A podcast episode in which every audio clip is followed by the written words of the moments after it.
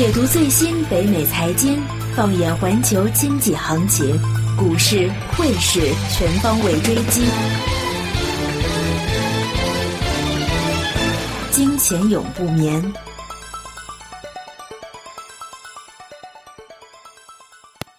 OK，二零一六年呃第一次的金钱永不眠节目，赫本你好，哎，你好，台长。那我们应该要说一个叫新年快乐，好，但是好像在广东话里面啊，新年快乐不是太好，就啊乐的话就跟那个落。落。啊快落，快落的话就是等于啊市场快点落下来。啊，对，真的是这样子啊。对，啊，因为应该说恭喜发财，是不是？广东人说，应该恭喜发财会好一点。对，所以广东人不说新年快乐，是说恭喜发财。是我们做这一行不做新年快乐，嗯。或者叫新年快上。对，啊，快点上一点点。但无论怎么样都好啊，我们虽然是第一次的做节目，但是好像已经错过了很多很多的市场的变动，或者市场上面的一些呃惊动啊，或者是出啊触发人心的一些事件，特别在国内就更加了啊。我们美股，我们肯定要先说啊，北美财经呢，当然是先讲美股。美股的话，其实从去年年底就十二月份，不是耶伦开始了联邦储备局美国的第一次在这十年以内第一次的加息，加了息以后，其实市市场是涨了呃一下子上去啊。那那一下子的话，呃，我们我还记得去年我会就跟大家说一下，可能这一次的呃升高就是一些基金经理啊趁着这一波的嗯、事件就是加息啊，然后就炒美国经济复苏这个概念，就把这个市场就先提高拉高上去。那当然有很多的一些大户啊，或者是呃，特别是一些经济呃机构投资者，因为有放假了嘛，那先把货散出去。那当然就有人接货，就肯定有啦。那就一般的投资者啊，或者其他的一些机构都有哈。那这样子下去的话，其实过这个年过得不错的哈，就是在啊一、月一号之前。啊嗯，整个市场，北美市场也好，或者是欧洲市场，都是有一个小的升幅。对，啊虽然没有回到之前大概是七月份、八月初的时候那个高位，但其实也接近啊。嗯那么如当时候又从在十二月三十号当天来说的话，美股对比起二零一五年的一月一号，还是有个小的升幅，对，大概是百分之三到四不等就是加上 dividend 之后是吧？啊，不用呃，就光是指数本身。指，数指数本身啊。啊，但是一过年啊，应该是1月第一次3号开始呃一月没有一月一啊，十二月三十一号起开始有点小跌的了嗯，啊，然后就一下子啊，到今天为止其实是回到啊，今天最低的位置其实回到八月份那个低位，对，就是八月份那个上反啊、大跌，当然当时候八月份的大跌就是呃人民币的脱钩次，嗯，啊所造成的。那这一次我们先要慢慢的分析了。那第一波啊，其实这一次是分两波跌下来的。嗯，好，那第一波啊，很很不幸也是被中国国内对，啊拖累。嗯，啊国内呃，我们就不多说了，因为就是大家都呃很清楚发生了什么事件。那为什么会造成了环球市场的拖累？那当然现在就说中国的因素不单只对全球环球经济的一个影响越来越深、越来越大，那而且从金融板块啊，从股票市场也是的。嗯，那其实呃，国内跌的话，除了刚才我说那个熔断机制也好，或者人民币的暴跌也好，啊、有一个我们要先呃跟大家分享一下，是关于一些我们叫做 carry trade，carry trade 就是呃国内译译作为套利啊，叫做啊汇率的套利啊，什么意思呢？其实就很简单，因为当时候在前十年，人民币都是在一个升值的一个区间，而且美元是一个下跌的区间。零八年以后，美元也是进入了一个零啊、通过 QE 啊几次的 QE 以后，就变成了零利率，零到零点二五了，正确来说，那非常低的利率。那所以说，借贷成本就非常非常的低。那很多的国内的企业的话，就是在通过国内开一些啊、信用状，我们叫做 letter credit，就是 LC 啊，拿到国外。那拿到国外的话，就是来抵押，那国外都有分机构嘛，嗯，那通过国外的机构分拆自己的分机构的话，就做一些美元的贷款。嗯，那拿了美元以后，因为美元的成本借贷比较低嘛，比比较低的话，他没有马上的去呃在当地美元的做投资，当然也有一部分的，但大部分呢是流回中国，流回中国，因为流回中国变成人民币资产。嗯，我人民币资产第一个，你做一些无风险的投资都比较高。对，好。起码六个 percent 当时啊。啊，，当时候几啊十年以来啊，嗯。平均百分之六、百分之七每一年都有啊嗯，甚至百分之八都有。但美国是不可能的。对，啊，全世界都不可能的。那这样子，它既享受到人民币资产增值的，就是那个汇汇率的增值的这个好处，那同时也有一个投资稳定的投资回报。嗯。好，那现在人民币开始从去年八月份开始有个转变了，就可能正式的进入啊这一个的贬值周期。贬值周期。嗯。那当然，很多人就把这些，因为它要还，而且啊、也预期美元会增强增强加息。加息啊，嗯。这一系列的这个动作肯定回来了，把这一个借贷成本就提高。嗯，回报低的同时，汇价汇率也低，但是你的成本就越来越高，那肯定赶快的把钱调走。撤回，那为什么变成了我们叫离岸人民币的这一个汇率啊，在外面就抛售这么厉害嗯啊？抛售厉害，除了是这种啊，国内的企业要把资把资人民币资产啊换成美金以嗯外，还有一些海外的对冲基金也顺最打劫，哈哈。嗯 趁着这个最接的时最佳的时候来打这一下，那推波助澜了一下，就把这个人民币的汇率也啊、现在离岸人民币啊，在三天前啊试过是六点七八了，对，他后来一瞬间又跌回去了，一瞬间啊、这一一夜之间。这一跌的话啊、很应该是政府后面会有一些嗯。动作了哈，这我们就不多说。现在就是在岸的就 CNY 跟离岸的 CNH，现在已经那个中间那个 spread 已经拉回来很多了，嗯，因为当当时候啊，三年前的话，其实那个大家在那个微微信啊、朋友圈上面的一些文章都看得到，隔啊隔夜的人民币的那个拆息率，就是那个借贷率是很高了，嗯。百分之六十啊，嗯。哈哈，就是说你要你要借人，也是大家都没有人民币啊，对，都不断的去抢，那提高它的嗯利息、啊，嗯。你看有多多么的夸张。对，好。很夸张，好那所以说啊、国内这一次的啊、股票的市场的大跌、熔断机制，那你再加上这个人民币这个啊呃贬值大量的贬值的话，导致了环球市场，特别是美元啊美国市场也有一个很大的影响。那这一波的话，我们所谓的美股大跌的第一波，嗯啊，大概发生是在十二月三十一号到到啊、我们呃一月大概七号八号左右，啊，头一个礼拜应该是头一个礼拜一啊嗯，那第二个礼拜美股继续再打压下来的话，就是油价的问题了。嗯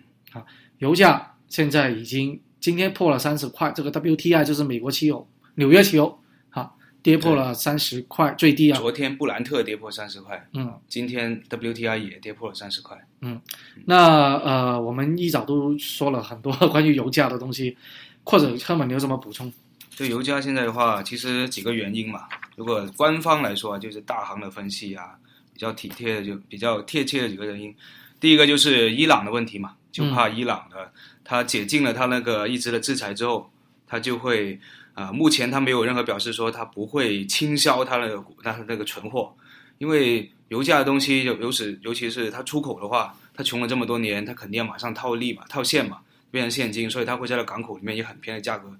马上倾销出去，所以的话会拖低一下增增加这个 supply 供应，但是价格没有往上走。然后另外一个就是也是中国的问题啦，中国本来 summer 就夏天的时候八月份跌了一次，大家已经觉得中国好像经济已经在放缓，但是人还是会忘的，因为我们的投资市场每一天的那个信息化那个 focus 还是人做的嘛，所以大家就觉得哎中国本来就忘了，但是突然间中国又出了这一次之后，人家觉得又看回来中国，发现哇，中国数据还是不是很好，还是放缓，所以觉得这个人民那个石油的这个需求可能是不是又还不能上来，所以中国经济又会又会把这个 demand 从这个需求方面又把它拉下去，把油价拉下去。然后第三个呢，就是比较有意思的一个，就是说现在的，因为我们以前也做过很多节目，说关于这个程序化交易跟那个高频交易嘛，是不是？所以现在其实很多的电脑，尤其是美国很多交易，其实有人说甚至说八成都是程序化交易做成的，就有可能就是说有一些程序化它是把油他们把油股就油公司的股票跟油价是连在一起，只要油价跌，他们就去做空油公司的股票，因为知道油价跌，油公司股票会跌嘛。然后同时呢，有很多股有很多的另外一批的程序化交易呢，他们是做整一个叫做被动式投资，就是 index trading 的，跟整个 index 指数投资。所以如果油公司一跌下去，油公司一跌，油一跌，油公司会跌五六个 percent 的。那五六 percent 一跌下去，油公司在整个指数里面又占很大的部分，相当大嘛。就比如说加拿大、啊、美国其实都蛮大的，所以会把整个呃它在指数里面成分会变小，所以导致别的成分会变多，所以它那个电脑又会马上把别的成分也卖掉，来平衡回来它原来那一个比例，就那个指数的比例，所以导致一个联动效应，就油跌。再加上油油公司股票跌，再加上整个大盘就整个指数的别的股票跌，就成了这样一个联动效应。因为平时我们平时这样理解，以前如果常规来说，如果油价跌，对很多公司企业是有好处的嘛。比如说像零售业，它运输，比如说沃尔玛、沃尔玛、沃尔玛，它运输这么多美国几千多个店、几千个店，它要运货过去，现在油价这么低，它这些成本降了很多啊。还有消费者来说，哇，他油价少了很多，等于每个月帮你减税，等等省很多钱出来，他又会去刺激消费。其实对很多零售业啊这方面应该是有好处的，所以股票应该是受惠于油价。但问题是这几这样现在的反应就是每次油价跌，整个大盘整个美国的指数跟着跌，所以人家有些人觉得就是因为这一个八成的 trading 现在都是 high frequency trading 高。有一个比较明显的例子就是运输业，运输业，那因为运输业通常是受惠于低油价。对呀，但是像今天啊，大盘跌了百分之二点多，但整个运输业是跌了百分之四，对，跌了百分之四。嗯，呃，这一些呃，我们之前有说啊，这个运输业是整个经济呃，或者是整个大盘的，应该说是整个大盘的一个指标。啊，指标的意思是说，要涨起来，涨起来的话，通常是先啊，这个运输业先涨，或者运输板块先涨。那然后要大跌的话，也是运输行业可能先跌。嗯，给了大家一个很领先的指标，啊，这一次这一波这种运输业也没有受惠于低油价，嗯，好，当然可能它的财报目前已经进入了呃财报季了，二零一五年第四个季度的季度最后一个季度也是出年报的时候，嗯，那其实我们到时候呃会跟进一下这个运输业就知道了，其实可能他们公司的盈利是不错的，嗯。啊，因为成本低了嘛，对，那同时的话，美国经济也有也有复苏的现象。啊，那如果他们的财报应该不会太坏。啊，所以我们等一下啊会做一个呃我们的预测，到底美股的走势怎么走法？那在做预测之前的话，我们就要从头的分析一下。或者赫本，我问你一个问题啊，你觉得这个一直很多人都拿这种熊市、牛市这些比较呃经典的名字来做啊一个分析，那你觉得现在是什么市场？呃，我觉得啊，其实我是还是比比较跟公司的分析啊。公司很多人觉得分析现在，因为我们这边北美来说，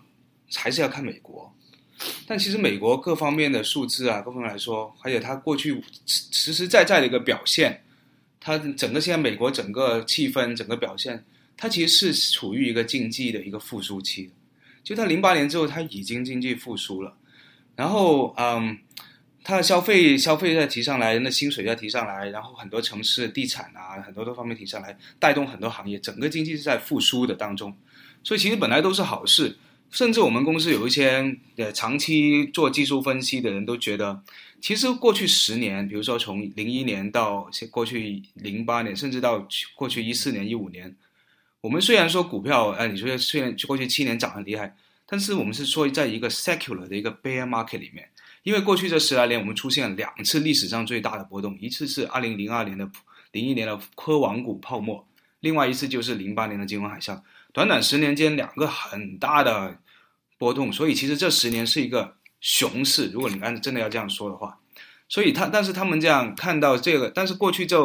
五六年整个复苏，人家会觉得我们现在是进入一个就美国重新复苏的一个叫 secular 的。长期的一个复苏阶段，就这个 secular 的 bull market，所以现在这个位置，尤其站到从去年开始一直造顶，到现在今现在不停的测试这个底在哪里，我们很多人觉得这是其实是一个就长期牛市的一个开端，我们很多人是这样认为的，就呃是这样认为的，而且我们也相信美国经济在复苏，然后会带动别的别的很多经济，美元的强势啊，所以其实我们长期来说是看好。嗯，美国的经济的，当然，因为我们的客听众啊，很多人我们也是中国的背景啊，很多听众也在中国，所以如果你考虑到中国的话，你说起中国经济的话，那就是 counterintuitive，完全是一个非直观，就跟你的直观完全不一样。但是我们其实是看好未来的美国的经济跟股市。嗯，对。那我先说说我自己想法。嗯那呃，我先从技术分析吧。那技术分析的话，呃，现在还是从零九年以后这一波的这么厉害的一个上升通道，其实今天为止就来到这个上升通道的底部，底部。底部哦，那当然是哦，这不个上升是上升通道的就底底部啊哦，明白，技术上面来说，啊就是一条 channel，就是一条管，它是在下底那个管的下部。对，好，嗯。第一个。那第二个的话，啊，如果是回到基本面，嗯。啊，基本面的话，其实啊、现在我都我先从啊、大环境来说，现在美国加加息，那它加息的基于的话，其实通它出啊、耶伦的加息，其实它也是基于之前百兰克所定下了几个对标准。嗯。那第一个就是失业率，嗯，或者我们另外一个指标就是啊、就业的新增职位，对，好这两个的话数字都非常好，失业率有百分之五，好，近这十几年最低的。那深圳率啊、每个每一个月平均现在有二十万份。啊，嗯。非农的呃新增职位，这个也是非常好的，也达到了百兰克之前提到的要求。啊。那第二个他们看的比较重的话，就是那个叫通胀。嗯，那通胀目前美国目前还不够百分之二对，因为啊其实，这是油价的对啊所拖累价嘛，嗯啊，但其实他们已经呃，在他们的十二月份，联邦储备局在它的议程当中已经很比较有信心的啊、在预测百分之二十的很能够达到的，今年二零一六年。啊嗯目前这个才啊、两个礼拜了，所以说很难说。但现在啊、我们就看，其实这些的话，一切都是在联邦储备的预测当中。嗯在他预测当中的话，啊、他把这个利率抬上去，也同样了，因为他看到看好整个美国的经济。对。啊，所以基本面方面，从大环境啊、绝对是啊、没有太坏，嗯。不要说太好了，哈对。没有太坏，没有坏消息，啊没有坏消息的啊、嗯。目前没有看到什么隐患。啊。嗯。呃，唯一一个隐患，我觉得比较的话，就怕美美国债务，因为现在的美国债就比较偏高，就大家避险嘛，嗯特别是这两周嗯啊，大量大量的资金去到那个美国国债，美金嗯美国国债、嗯，美金，还有买了美金，当然是买过买到国债里面啊。最多，啊，它的呃，我们说了美债的那个回报率，那个 yield 也越来越低。嗯啊如果还是持续一呃这样子的话，可能会造成了这一个美国国债的一个啊、bubble，就是一个呃泡沫，最怕是把做造成这种影响了。嗯啊，但一般的话就啊、目前还没有看到一些呃危险的信号。那目前啊大环境不错，那再回到公司企业，现在麻烦的话就是公司企业方面的一些盈利方面。嗯美元的这个这么高的一个美元的话，就影响到一些环球的公司方面的。第一个，那第二个，这个美股啊涨了，特特别这两年呢，它的价格我们一直都说有很多是逆回购嗯，啊，就因为了这个嗯美低低利率啊，低利率。啊所导致的借贷成本低，那公大企业的话就把这个啊借了很多企业债就逆回购自己股票，嗯。这样子的话推高了股票的价格，所以说是虚高。嗯。好所以说这个泡沫，你说到了要爆吗？哦，我觉得还没有。嗯。啊，起码这几周，所以说这几周的这三周的调整是非常的健康，只是调的太急了，对对对，太的太急。如果它是慢慢的调下来的话，可能大家的市场恐慌情绪没那么大。对我见，如果说刚才说回来，你说泡沫爆，我就说起我昨晚看那个电影啊，就是那个《Big Shot》那个电影。啊啊！我还没看，你不要剧剧透啊！总之，总之，不过那个那个故事你应该都知道了，因为它是一个写实故事，讲零八年嘛。嗯其实大家都能知道什么叫泡沫呢？在泡沫之前，最大一个特征就是所有人都在说谎，所有人都为了钱、为了利益而在说谎。嗯，那大家都知道，零八年大家都会说谎，就说这个啊、美国这个房地产是只会永远上钱的，我们所有东西都健康。但其实后面是一个很大的一个 supply mortgage 这个这个泡沫在里面嘛。但是在泡沫之前，你会发现所有人都在说谎，只有少数几个人是清醒的，他们就是电影里面的主角，就是他们几个大空头。嗯对，但是最后蛮蛮喜就不高兴的，看完，因为他们即使赚了很多钱，他们也不是很高兴，因为空头就是这样，你的痛，你的快乐是建立在所有人的痛苦之上。那 不要所有，是大部分人。对啊你见了，你赚了很多钱，但很多人是亏了钱，所以很多人是很惨的。失业率跌一个 percent，他说会就会有四十五个人自杀，还是说更加多，我忘了啊。所以他说，哪怕你赚了钱，你都不应该高兴，因为你是空头嘛。对，所以那个电影我建议大家很强烈推荐大家看一下，然后中文名字叫什么？叫大空头，大空头。叫 Big Shot。对，OK，回到这刚才的这个话题啊，嗯，那呃，现在企业盈利的话，其实也不错，像啊、刚刚的那个 City Group 跨界银行，哈嗯。啊，今天也公布了这一个呃盈利，那它也裁员啊，裁员是正常的，因为银行业啊、这个银行业将会未来啊很大的挑战，嗯，当然这个是科科技的发展，对，好，网络技术的发展，哈，所以这个传统的银行业其实啊，未来要面对的非常大的挑战。我们以后再慢慢再说北美，呃嗯银行业、零售和银行、商业银行所遇到的挑战。嗯啊，那如果现在回到这个这个话话题的话，嗯，银自己公司没有太坏，大环境也不错。那为什么要看？而且最重要的是，没有任何的一些迹象说要金融危机或者是股灾的信号出来。好，目前没有。我们譬如说第二节，我们谈谈有什么，第二节有什么潜在对，潜在的东西。好好吧，OK。